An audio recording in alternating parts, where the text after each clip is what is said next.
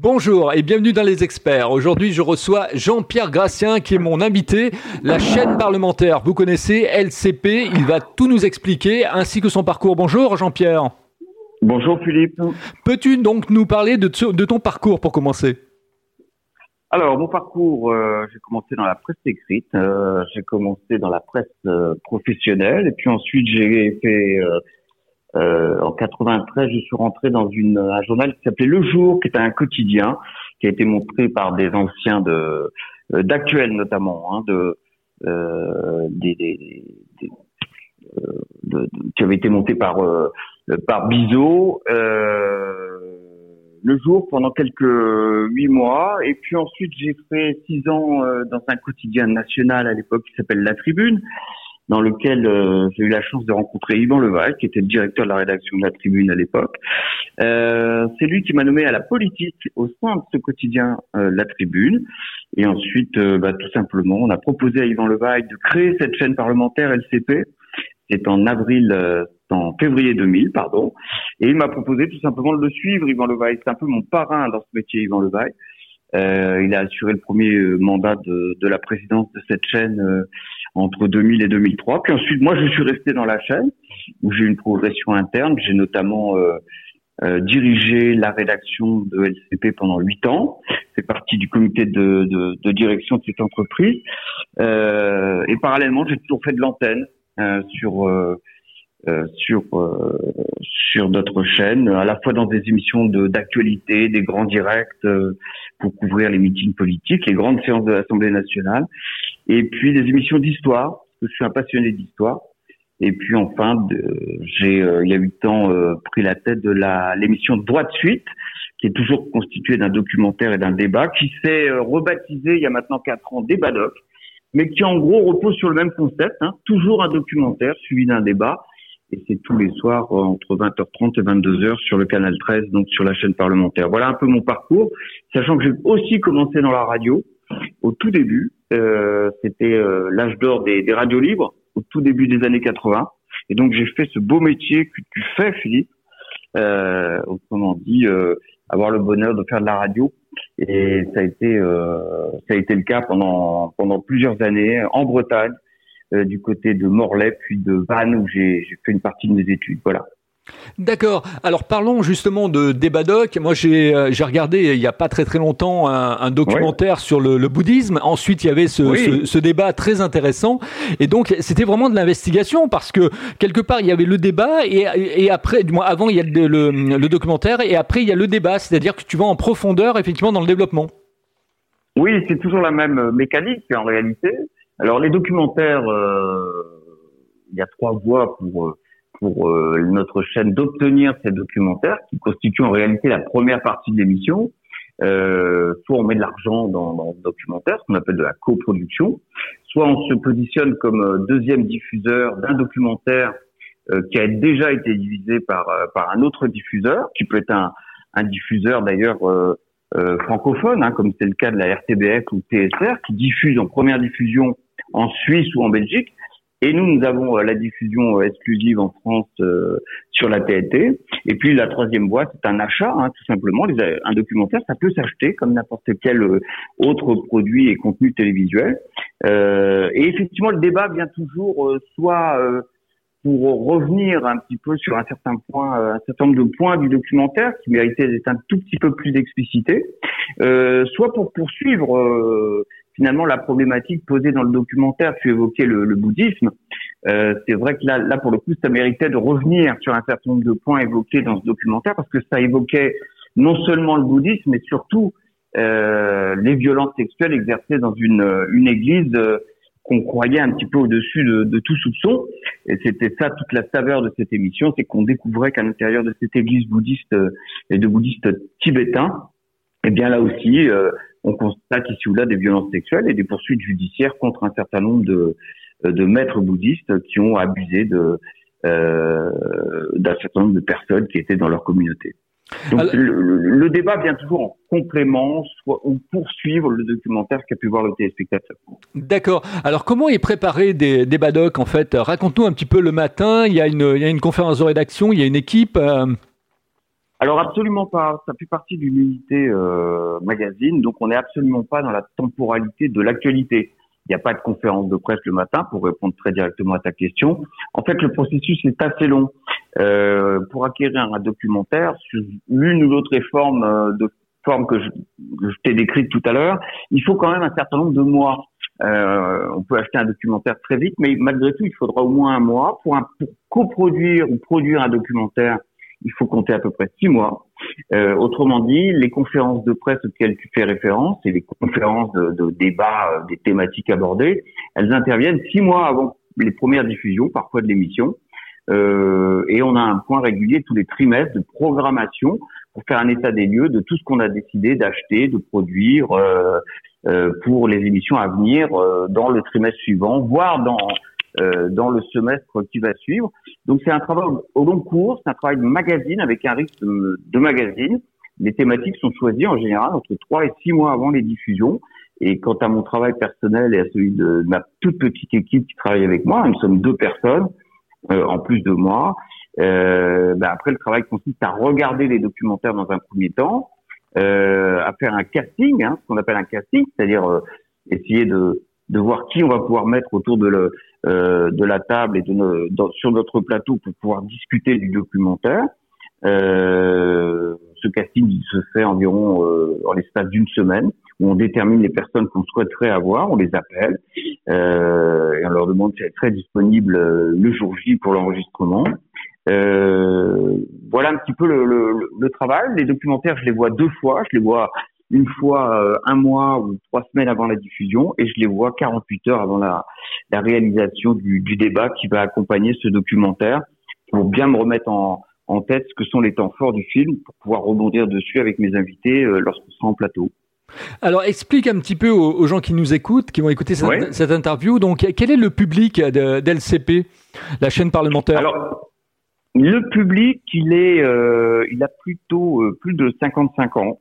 Euh, c'est plutôt un public euh, un peu euh, éduqué. La grande force de cette émission, néanmoins, c'est qu'elle est regardée, je le vois bien, par toutes toutes les couches sociales et toutes les franges sociales, parce que en fait, en dehors du fait que ce soit un concept très simple, finalement un documentaire, un débat, ce qu'il faut bien comprendre dans cette émission, c'est que les sujets sont radicalement différents à chaque fois.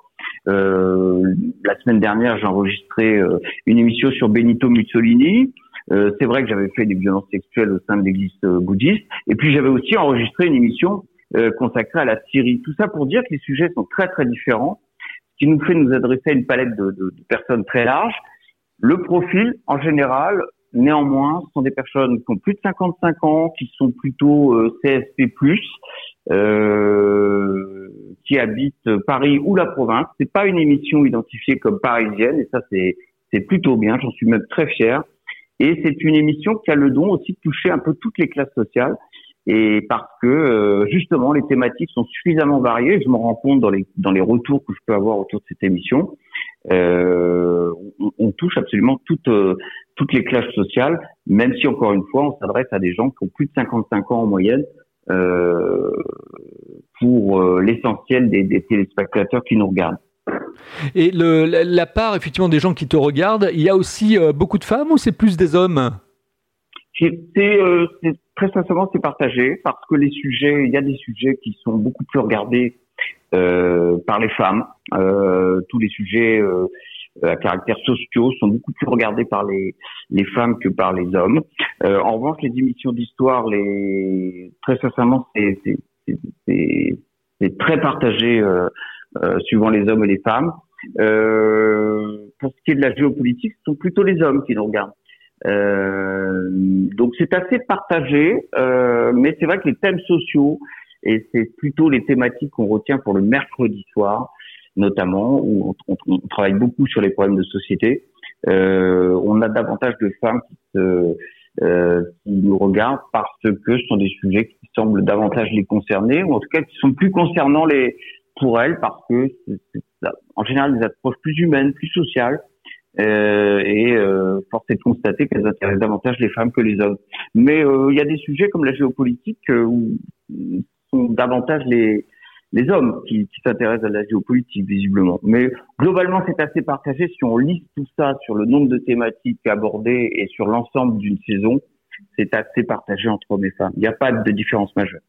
Alors Jean-Pierre, est-ce qu'il y a un livre qui t'a donné un, déclic, un déclic effectivement de, de, pouvoir vivre différemment, ou je sais pas, un déclic effectivement d'aller dans une culture différente euh, Quel est le livre effectivement qui t'a retenu le plus dans ce que tu as pu lire?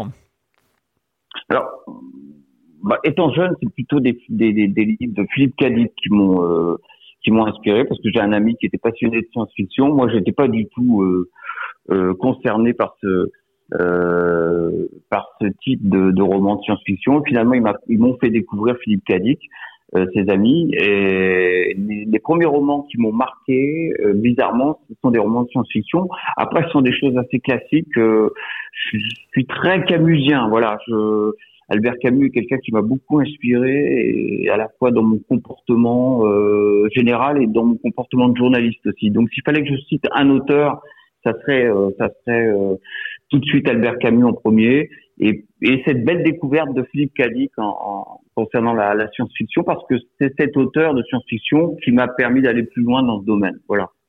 Et quel est l'album de musique qui t'a jamais quitté, que tu as toujours eu avec toi, même dans les déménagements? Euh, Ça serait euh, Artung Baby de, de U2. Je trouve que c'est un album euh, le plus abouti qu'ils ont euh, qu'ils ont produit à Berlin. Hein. C'était un moment de leur carrière où ils savaient pas trop euh, vers quoi évoluer. Finalement, je trouvais ça un, album très très réussi. S'il fallait que j'en amène un sur une île déserte, ça serait ça serait sans doute celui-là en priorité. Et puis euh, euh, je suis un grand fan des, des, des Beatles euh, et des Stones, mais j'ai un faible, un, vrai faible pour les Beatles. C'est le génie des Beatles, c'est son duo magique McCartney-Lennon. Voilà, c'est c'est typiquement des, des des artistes et des albums euh, que j'emporterai avec moi euh, d'emblée. Et en tant que alors spectateur, non pas en tant que, que en travaillant dans une dans une chaîne, euh, en tant que spectateur, qu'est-ce que tu aimes bien voir Quelles sont effectivement tes les chaînes effectivement qui te portent intérêt? Alors les chaînes sur la TNT, d'une manière générale Oui, la, oui, les, chaînes de la TNT ou les, chaînes également sur euh, sur le, le, le, global, quoi, hein, et, également les, les, radios. Est-ce que tu aimes bien écouter ou d'une certaine manière tu, portes, ta culture Alors la radio, euh, européen sans hésiter sur la période, euh, euh on va dire 70. Euh, début des années 90. Voilà, j'étais un grand fan d'Europe 1. Je crois que j'ai formé ma conscience politique en grande partie grâce à cette radio et mon envie d'être journaliste en grande partie grâce à cette radio. Et comme par hasard, il se trouve qu'Yvan Levaille a travaillé sur euh, Europe 1 euh, pendant très longtemps. Euh, ça, c'est voilà, les radios libres. J'en ai parlé tout à l'heure. J'y ai fait mes premiers pas, mais j'écoutais beaucoup les radios libres de par leur liberté de ton et leur liberté de programmation musicale. Donc j'étais, j'ai beaucoup écouté les radios libres euh, au début des années 80. Euh, Aujourd'hui, j'écoute, pour être honnête, moins la radio. Je m'informe beaucoup sur France Info. Je suis euh, euh service public euh, avant tout. sur les chaînes de toute info, c'est très largement France Info que je regarderai le plus volontiers. Euh, et de plus en plus parce que je les trouve plus modérés que les autres dans l'urgence de l'actualité et dans son traitement euh, de cette actualité dans l'urgence. Euh, sur les chaînes de télé, très clairement, Arte, France Télévisions arrive en priorité et un bon film euh, euh, que j'irai voir un peu sur n'importe quelle chaîne si j'ai vraiment envie de voir ce film. Là, il n'y a pas de euh, j'ai pas de voilà de, préférence particulière pour une chaîne plus qu'une autre. Et puis je suis, euh, faut bien l'avouer aussi, abonné à Netflix. Donc euh, mon portail préféré, euh, ça reste Netflix aujourd'hui. Euh, si je me décide à ne pas regarder la télévision. Tu aimerais également créer ta propre chaîne de télé, c'est-à-dire effectivement, elle serait un peu à, quelle image, un peu à l'image de LCP, ou ça serait un autre projet, une autre, une autre vision, un, un autre mindset? Euh, je pense que ça serait euh, un petit peu à l'image d'LCP dans cette idée de donner euh, du sens aux événements qui nous entourent, à notre à notre histoire contemporaine, parce qu'on explique souvent le présent par l'histoire en grande partie. Moi, je crois beaucoup à ça. C'est un message que j'ai voulu passer très longtemps à travers les émissions que j'ai pu animer. C'est encore le message que je veux essayer de passer à travers des badocs. On se replonge souvent dans l'histoire pour essayer de mieux comprendre ce qui se passe dans notre présent. Euh, J'y mettrais sans doute euh, moins de travail parlementaire euh, si j'avais la pleine liberté et j'irais davantage vers euh, des explications de une chaîne qui soit humaniste et, et sociétale et, et faite d'histoire où on pourrait effectivement mieux comprendre euh, notre présent et nos problèmes actuels grâce à, un regard euh, un peu posé sur l'histoire. Et je serais euh, assez éloigné de, de l'actualité chaude. voilà, c'est peut-être parce que j'ai pris un peu de un peu un peu d'âge aujourd'hui et comme dans le bon vin, voilà, on, mature. Je me sens beaucoup moins proche aujourd'hui du traitement de l'actualité. Je sais si j'ai ma vie a été rythmée par l'actualité, hein, politique notamment, mais pas seulement, mais essentiellement politique pendant euh, plus de 25 ans. Euh, et je suis très tournant, très content d'avoir tourné cette page et d'avoir euh, la possibilité aujourd'hui de réaliser une émission euh, qui m'offre un recul par rapport à, à l'urgence qu'on nous propose aujourd'hui et le traitement dans l'urgence de l'information qu'on nous propose aujourd'hui. Donc, si j'avais accès à une télé, ça serait plutôt sur la tonalité de donner un sens à ce qui nous entoure, à ce que l'on vit. Et j'essaierai de construire autour de cette notion. Et qu'est-ce que tu penses des, des, radios digitales qui sont sur le, le, web et qui sont très nombreuses en francophonie et en France euh, On dénombre à peu près 45 000, 48 000 euh, radios euh, digitales. Euh, eh Comment tu vois que ça va évoluer, ça, effectivement, sur Internet? Bah, je, je, pense que ça va, ça va considérablement euh, évoluer en, en, en, leur faveur.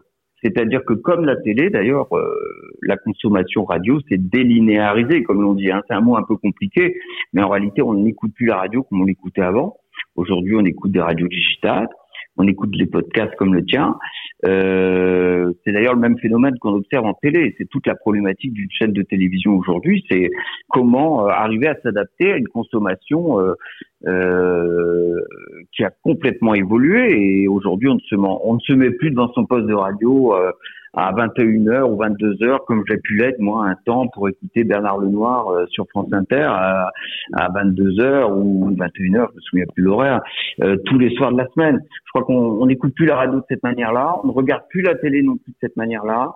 Euh, je, moi, je, je, prédis un très bel avenir à toutes ces radios digitales parce que elles collent euh, au nouveau euh, mode d'écoute des, des radios aujourd'hui, c'est-à-dire on, on choisit, on choisit ce qu'on a envie d'écouter et on choisit l'heure à laquelle on a envie d'écouter, on choisit son type de programme, euh, son animateur euh, et finalement on est beaucoup plus libre de ce qu'on va se mettre dans les oreilles hein, euh, qu'auparavant d'une certaine manière. Et, et moi je, je, prédis un très bel avenir à ces radios parce que c'est un mode de consommation qui colle bien à, ce qu'est euh, les modes de consommation aujourd'hui en, en matière de radio. Et c'est vrai qu'en termes de télévision, on observe absolument le, les mêmes phénomènes. Hein, et on doit s'adapter si on veut survivre, là, à mon avis. Allez, on va conclure cette interview avec la question marqueur des experts. Comment ah. tu trouves ma façon d'interviewer des gens, Jean-Pierre? Ouais, je, la, je, la, trouve naturelle. Voilà. Et ça, c'est bien. C'est rassurant, je trouve. C'est humain. Euh, on ne se connaît pas beaucoup, Philippe. On a eu l'occasion de se parler une fois ou deux comme ça et beaucoup de chaleur dans ton interview. Et ça correspond assez bien à, aussi à ma personnalité. Euh, et donc, euh, ben je salue ta manière d'interviewer parce qu'elle est tout simplement humaine et je crois que c'est ce dont on a finalement beaucoup besoin aujourd'hui dans la société dans laquelle on vit.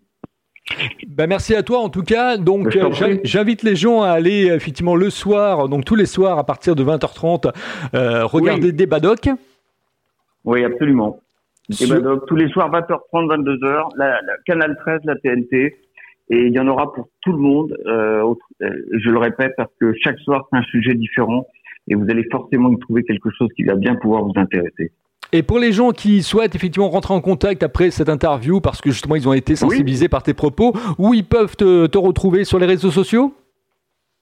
Alors Twitter, hein, sur JP Gratien, euh, sur Twitter, et puis ils peuvent aussi me retrouver sur Facebook à mon nom, et, je me fais toujours un plaisir de répondre, euh, lorsque c'est dans la bienveillance, bien sûr, à, à, toutes les interrogations qui peuvent se poser autour de, de cette émission et de mon travail d'une manière générale, mon parcours.